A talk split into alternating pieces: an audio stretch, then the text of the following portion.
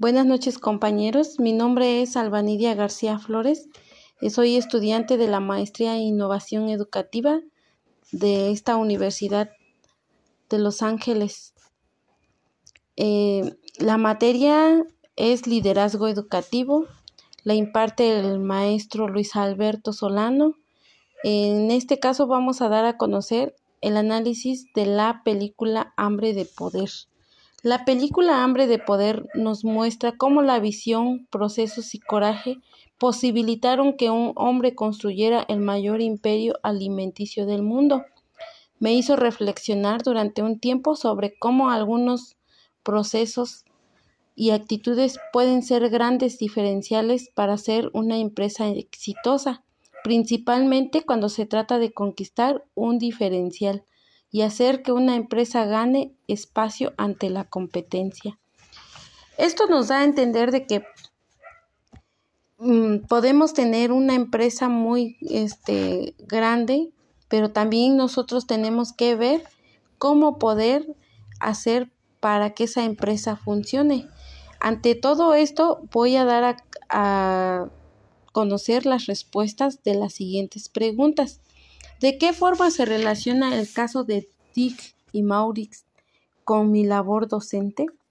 En este caso, puedo mencionar que ellos tuvieron todo el, tiempo para desarrollar o para emprender este, la empresa de comida rápida. En este caso, eh, puedo mencionar también que los hermanos y Mac crearon un nuevo concepto de restaurantes que podía ser la envidia de cualquier reloj suizo. Una locura para su época, una idea de un millón de dólares. La idea era brillante, pero no la cuidaron lo suficiente. Fueron ingenuos y la regalaron al primer extraño que pasó. Aunque quizás eso no fue su mayor error, sí fue el primero de muchos. Ante esto puedo decir que dentro lo comparo con mi práctica docente, ya que eh, al realizar mi trabajo con, con los alumnos, trabajando con los padres de familia y con mis compañeros docentes, puedo ver que nosotros tenemos las, tenemos las ideas y la iniciativa de poder mantener un trabajo en equipo. Eh, también lo comparo porque se puede rescatar también la responsabilidad de cubrir acerca ante las demandas de nuestros estudiantes, o sea que podemos realizar infinidades de actividades, pero siempre y cuando nosotros tengamos una meta eh, y la iniciativa más que nada de poder realizar el, el, la meta o el, el, propósito, el objetivo que se está trazando en, dentro de nuestra institución educativa. La siguiente pregunta dice, ¿Cómo puedo ser un docente muy eficaz en mi centro de trabajo? Yo creo que en este caso, eh, la, la primer, este, mm, mm, el primer momento puedo decir que ante todo debe de estar primero la confianza, la comunicación, el compromiso y la responsabilidad de poder realizar las metas o de poder este emprender las metas que se están trazando, los objetivos, cumplirlos y poder realizarlos ante todo. Esa es la respuesta que yo doy ante esta pregunta. Dice la siguiente pregunta, ¿dónde considero que está mi tope?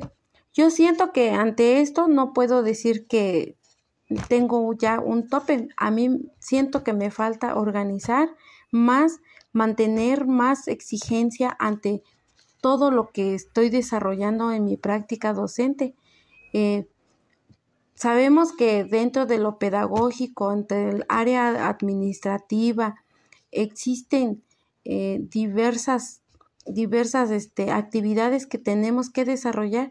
Es muy cierto, yo creo que llevándolo a cabo en, en equipo podemos sobresalir un poco más, pero también puedo decir más que ante el temor de que mi trabajo no se dé no se dé como yo lo estoy planeando es algo que también me impide poder innovar ante todo y lo poder lograr un aprendizaje significativo ante mis estudiantes. Esta película la verdad estaba muy este muy interesante porque nos muestra muchos ejemplos, pues eh, ante esto todo esto puedo decir que en un primer momento debemos nosotros proteger nuestras ideas, más que nada, no cerrarnos a los cambios, no encerrarnos a un, a, a un, este, trabajo que a lo mejor este, estamos pensando poder sobresalir, es tener iniciativa de poder realizar las los o los trabajos que se vayan a ir este desarrollando durante nuestro nuestra labor docente. Observar las oportunidades también es uno de las más este importantes de los casos más importantes. La persistencia es la clave. Entonces, eh, puedo decir que ante toda esta reflexión es todo lo que pude yo rescatar de la película Hambre de Poder. Pues muchas gracias, espero que eh, haya sido de importancia esta película.